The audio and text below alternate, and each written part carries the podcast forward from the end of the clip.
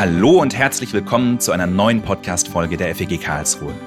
Wir befinden uns in der Predigtreihe Verantwortlich.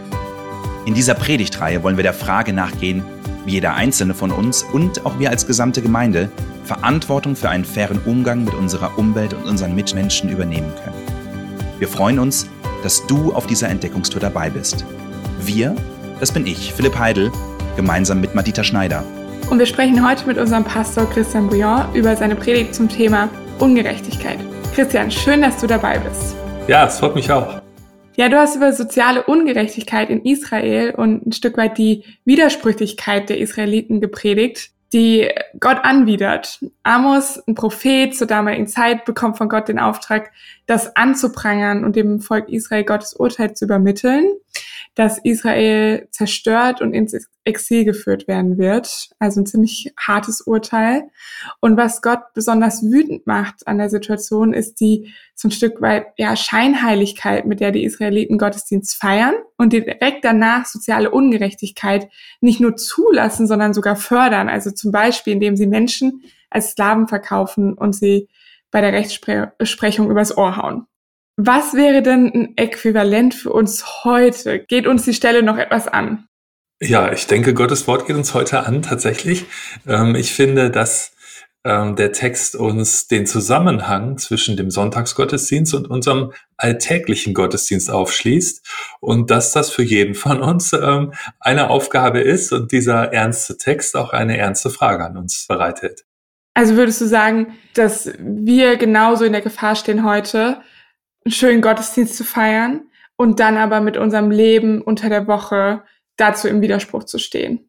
Tatsächlich, ich denke, das ähm, ist die Herausforderung, ähm, die für jeden Gottesdienstteilnehmer, ob jetzt im Stream oder live vor Ort, ähm, da ist, dass es nicht nur darum geht, irgendwie etwas mitzunehmen und wie gefällt mir der Gottesdienst, sondern tatsächlich auch ähm, sich selbst zu hinterfragen, ob man denn dem entspricht, was äh, in Gottes Wort sonntags äh, zu lesen und zu hören ist und ob man das in der Woche auch umsetzt tatsächlich.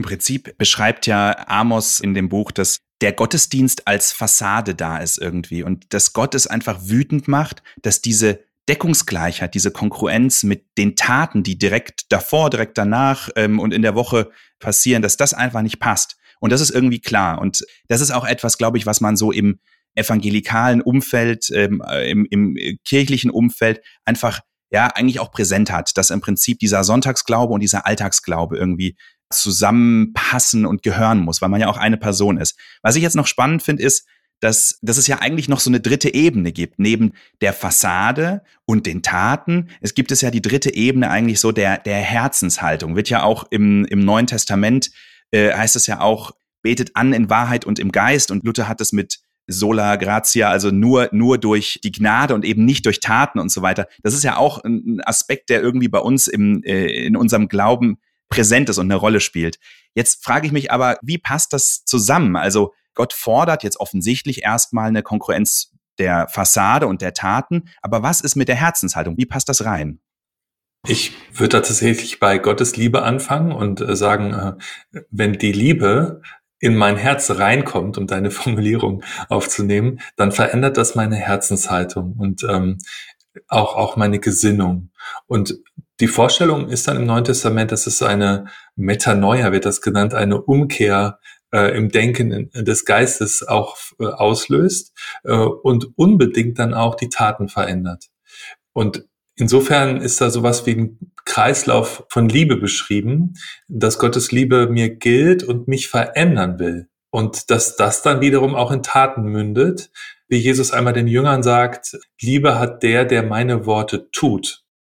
Das heißt, man könnte im Bild irgendwie so von einer Pyramide sprechen eigentlich, dass quasi, sagen wir mal, wenn man sogar noch eine vierte Ebene einfügt, was ja im Prinzip das ist, was auch Herzenshaltung bei uns erst ermöglicht, nämlich Gottes Geist und Gottes Liebe. Darauf fußt alles. Und dann kommt die Herzenshaltung. Daraus erwächst im Prinzip ein bisschen der Wunsch und ja, auch die Möglichkeit äh, zu Taten. Und das führt nachher auch zu einem echten Gottesdienst. Und Israel hat es vielleicht damals, hat gedacht, komm, wir bauen die Pyramide mal von oben auf sozusagen. Und äh, Gott, Gott hat einfach gesagt, nee, so funktioniert das nicht, ja. Und das ist irgendwie so mein Bild, was sich da gerade so auftut. Ja, und das geht dann tatsächlich das Christsein ziemlich tief in die Person hinein. Und ähm, zu Recht haben wir uns ja jetzt auch um unsere Gottesdienste bemüht und tun das schon lange, haben jetzt auch eine Umfrage gemacht und wir stellen wichtige Fragen ähm, nach der Qualität des Gottesdienstes, wie wir Menschen erreichen. Ähm, nur es geht alles noch tiefer, muss man schon sagen, dass äh, der Gottesdienst aus Gottes Sicht dann gut ist, nicht unbedingt, wenn er uns gefällt, sondern wenn wir äh, Gottesdienst auch im Alltag praktizieren. Und ähm, da sind wir auf sein Wort angewiesen. Es verändert uns und es ist uns auch Kraftquelle. Was sind denn Beispiele, wie wir Gottesdienst im Alltag leben können oder Beispiele, wo ihr merkt, oh, da, da stehen wir am ehesten in der Gefahr, eben so eine Inkonkurrenz zu haben? Ich nehme mal ein Beispiel tatsächlich aus, ähm, aus der Bibel nochmal, äh, aus der ähm, Situation des Volkes Israel. Im Buch Levitikus gibt es eine Stelle, da sagt Gott, ähm, wenn ihr das Feld aberntet, dann lasst bitte am Rand immer noch Korn stehen für die, die nichts haben. Das ist nicht unbedingt ein Beispiel aus unserem Alltag, aber es ist ein Alltagsbeispiel aus der damaligen Zeit und vielleicht inspiriert uns das, etwas von dem, was wir haben, ähm, sozusagen zur Verfügung zu stellen für diejenigen, die tatsächlich kein Feld haben, die weniger haben. Und ich würde noch hinzufügen, ich glaube, heute ist Besitz und Geld vielleicht gar nicht mehr das alles entscheidende Thema, aber es ist ganz viel Zeit. Und ich glaube, der wahre Gottesdienst jetzt auch gerade in der Tat, sage ich jetzt mal unter der Woche, ist, wenn ich eben bewusst nicht sage, ah, dafür habe ich keine Zeit, da will ich jetzt nicht hingucken, das ist mir, das erzeugt nur einen Aufwand bei mir, da muss ich mich damit beschäftigen.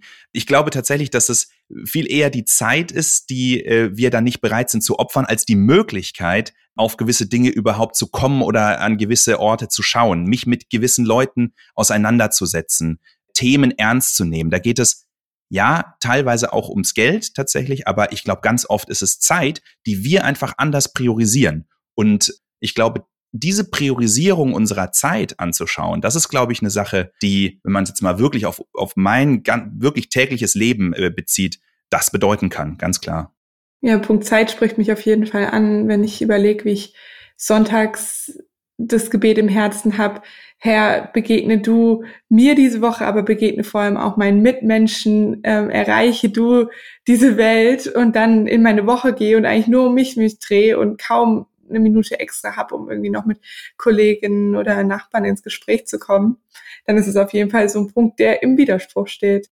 Ich würde sagen, es fängt alles mit der Wahrnehmung an. Die kostet natürlich auch Zeit. Ich muss tatsächlich überhaupt bereit sein, immer hinzusehen, ähm, wo denn Ungerechtigkeiten ähm, in meinem Umfeld äh, zu entdecken sind. Ich könnte mich natürlich äh, auch immer nur um meine Arbeit kümmern und mich sozusagen dafür verschließen, dass man irgendwie wahrnehmen könnte, dass es dem Kollegen, und ich spreche jetzt bitte nicht gerade von meiner Arbeitssituation, dem Kollegen irgendwie ähm, im Büro ganz schlecht geht, weil er, weil er nicht gut behandelt wird.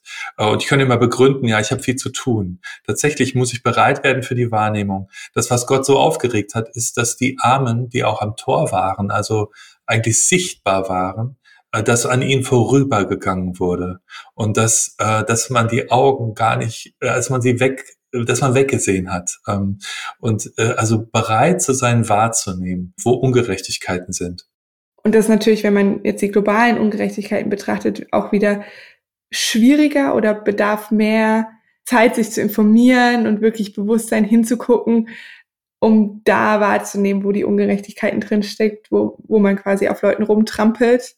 Da haben wir beide Ebenen. Genauso haben wir aber, wenn wir durch die Fußgängerzone gehen, auch Armen, denen wir begegnen, die, die um Hilfe bitten oder eben einfach insgesamt Zeit, wie wir sie investieren, ja. Genau, in der Fußgängerzone. Ähm, aber es geht ja um jede Form von Armut. Ähm, das heißt auch die, die noch zur Schule gehen oder ähm, in der Uni sind, ähm, können Mitschüler wahrnehmen, ähm, denen Ungerechtigkeit geschieht. Manchmal ist da sogar ein sehr gutes Bewusstsein dafür, wenn der Lehrer ungerecht ist. Ähm, vielleicht nicht immer dann, äh, wenn die Klasse ungerecht ist zu jemandem. Ähm, vielleicht auch ähnlich in der Universität, dass man einfach auch schauen kann, ähm, manche sind schlicht strukturell benachteiligt im Studium. Kann ich da was tun? Will ich mich dafür einsetzen oder will ich die Augen verschließen? Jetzt haben wir äh, von der Konkurrenz auch zwischen unserem Sonntagsglauben und Gottesdienst und unserem Glauben im Alltag gesprochen. Amos prangert ja auch an, dass konkret die Gottesdienste und die Opfer der Israeliten so aufgebauscht werden, und zwar auf Kosten anderer. Andere werden dafür finanziell ausgebeutet, ihnen wird Nahrung verwehrt, das, was du gesagt hast, an ihnen wird vorübergegangen im Tor. Jetzt mal ganz konkret, stehen auch wir in der Gefahr, unsere Gottesdienste auf Kosten anderer, ich sage mal, zu optimieren? Ich fände zumindest wichtig, dass man das Bewusstsein, was habe ich von dem Gottesdienst, was ich ja nicht ganz unberechtigt finde, dass man das aber erweitert, auch um das Bewusstsein, dass es eine Veranstaltung ist, in der es darum geht, dass Gott zu uns spricht und unseren Alltag auch betrifft und unser Leben verändert. Und das ist auch eine gemeinsame Veranstaltung, ist nicht mein Gottesdienst, sondern unser Gottesdienst. Und ähm, tatsächlich könnte das die Haltung ein Stück verändern, dass man Gottesdienste nicht nur danach bewertet, was nehme ich jetzt mit. Ja, und vielleicht noch ein anderer Aspekt. Ich bin auch mit in der Gottesdienstgestaltung oft beteiligt und wir versuchen natürlich wirklich unser Bestes zu geben, uns Gedanken zu machen. Und da kann es natürlich schon sein, dass auch manchmal der Eindruck entsteht, das ist auf Kosten von Menschen, die auch in der Gemeinde sind. Und es wird im Prinzip wahrgenommen, es ist irgendwie sehr gut und es ist, es ist, ja, es ist ja auch gut und es ist auch richtig, dass es gut ist. Aber dass wir da auch als Gottesdienstgestaltende, sage ich jetzt mal, äh, einen Blick drauf haben, wo tun wir das vielleicht auch auf Kosten anderer in der Gemeinde? Kannst du ein Beispiel geben? ich sage mal, Perfektion auf Kosten von Authentizität zum Beispiel, ja, oder Perfektion auf Kosten von alle können mitmachen und alle können mitgestalten. Puh. Mhm. Das war der, das war der Grund, warum ich gesagt habe, dass es nicht nur mein Gottesdienst ist, sondern dass ich versuche, Teil, mir, mir bewusst zu machen, äh, dass es unser Gottesdienst ist und das äh, erfordert sozusagen unter dem Aspekt von Gerechtigkeit eine bestimmte Balance ähm, zwischen den Größen, die du genannt hast, also Authentizität und Perfektion, falls das überhaupt ein gutes Wort ist, ähm, und Beteiligung vieler und meinetwegen besonders Begabter, das, das ist tatsächlich ja auch eine, vielleicht auch eine Gerechtigkeitsfrage. Was ich mich frage, wir haben jetzt das auf Kosten anderer. Das Gegenteil ist ja zugunsten anderer. Und ich glaube, man kann sich relativ gut vorstellen, und, und weiß es auch, wo man auf Kosten anderer lebt, wo man auf Kosten ärmerer Länder lebt, die für uns günstig Kleidung produzieren, die für uns günstig Elektronik produzieren. Wir wissen, wo wir auf Kosten der Umwelt äh, unsere Wirtschaft wachsen lassen, wo wir Mobilität haben und das ja in vielen Bereichen auf Kosten unserer Umwelt. Jetzt drehen wir den Spieß mal um. Wo können wir wirklich im Kleinen zugunsten anderer leben? Ich bringe mal ein Beispiel aus der Schule, von dem ich gehört habe, weil es das zu meiner Zeit noch nicht gab, als ich zur Schule gegangen bin, ähm, dass Schülerinnen und Schüler heute ausgebildet werden zu Streitschlichtern an der Schule. Und ähm, mich beeindruckt das, dass sie zugunsten ähm, der Gemeinschaft bestimmte Kompetenzen früh erwerben, um dann tatsächlich zugunsten anderer sich, sich an ähm, mehr Gerechtigkeit in der Schule, ähm, weniger Benachteiligung Einzelner einzusetzen. Und ich glaube, dass das ähm, sehr viel effektiver ist, als würde man sozusagen den Aspekt der Gerechtigkeit nur auf die Lehrer äh, fokussieren, die dann darüber zu urteilen haben. Tats tatsächlich ist das eigentlich ein biblisches Prinzip. Gott beteiligt uns an seiner Gerechtigkeit, indem wir uns daran beteiligen können. Also er ist nicht nur der Richter, der am Ende sagt, so und so geht das jetzt alles bewertet, sondern er will jetzt schon, dass wir jetzt zum zur Gerechtigkeit beitragen, zugunsten, deine Formulierung, ähm, der Gemeinschaft, in der wir leben. Ja, zugunsten haben wir auch erlebt äh, in der Pandemie. Also bei uns im Haus war es so, wenn eine der Parteien irgendwie jetzt die Covid-Infektion hatte und halt das Haus nicht mehr verlassen durfte, dann war in der WhatsApp-Gruppe fürs Haus sofort, hey, wenn ihr was braucht, sagt Bescheid, zugunsten in dem Moment einkaufen gehen für andere. Was wir bei uns in der Nachbarschaft auch haben, ist tatsächlich, dass wenn es sagen wir mal, schwierige Situationen, also irgendwelche Notfälle oder äh, es entfällt mal eine Betreuungsmöglichkeit aus oder was auch immer, dass wir uns tatsächlich gegenseitig tagsüber oder auch mal abends, wenn Leute mal unterwegs sein wollen, so die die Betreuung in Anführungszeichen der Kinder auch mit übergeben oder mit übernehmen von anderen. Also ein Ausgleichen vielleicht der Schwäche, die dann entweder spontan auftritt oder sagen wir mal auch ein, ein Dienst am anderen mit kleinen Kindern, der mal mit seiner Partnerin, seinem Partner einen Abend verbringen möchte und eben jetzt keinen Babysitter organisieren möchte oder kann oder was auch immer. Ich habe mich letzte Woche im Gemeindeforum mit den Verantwortlichen der sozialen Dienste unterhalten und das ist eigentlich ein schönes Beispiel. Die sozialen Dienste agieren zugunsten anderer. Und gerade so die Beispiele, die er gerade genannt hat, Einkaufshilfe, Babysitten mal übernehmen, das sind so Dinge, wo die, diese Arbeit der sozialen Dienste einfach eine Plattform bietet, dass wenn man gerade keinen persönlichen Kontakt hat, den man fragen kann, ähm, man sich an sie wenden kann und jemanden vermittelt bekommt, der auch in solchen Dingen wie mal die Kinderbetreuung, mal eine Begleitung zum Besuch beim Arzt, einen Einkauf einspringen kann. Und da ja, fand ich bewegend, dass es diese, diese Arbeit gibt in der Gemeinde und eben auch ermöglicht, dass man nicht davon abhängig ist, die richtigen Leute zu kennen. Genau, und man da auch tatsächlich um Hilfe bitten darf. Wenn man sich fragt, was Gerechtigkeit ist, kann man ja auch den Aspekt äh, noch hinzunehmen. Es gibt sowas wie die Gerechtigkeit der Chancen. Und es gibt eine sehr große Ungerechtigkeit oder Ungleichheit der Chancen im Leben. Und da würde ich sagen, also Sprachkurse für Menschen, die hier ankommen, erweitern einfach ihre Chancen, äh, sich dann zu beteiligen und kosten natürlich auf der anderen Seite auch ein Stück Zeit und ja, ähm, ein bisschen Kompetenz muss auch dabei sein, einen Sprachkurs zu geben. Aber das sind äh, Beispiele, wo wir auch zu einer Chancengerechtigkeit beitragen können, die, die quasi vor der Tür stehen. Ich finde, das sind richtig coole Beispiele, die auch so ein bisschen den Text, den wir mit Amos gelesen haben, erweitern. In dem Text geht es ja viel um das auf Kosten anderer und dass Gott das einfach nicht gefällt. Und es geht auch um Gericht, was angekündigt wird. Und es geht dann aber auch am Ende des Amos-Buches darum, dass Gott wieder aufrichtet und dass Gott auch vergibt.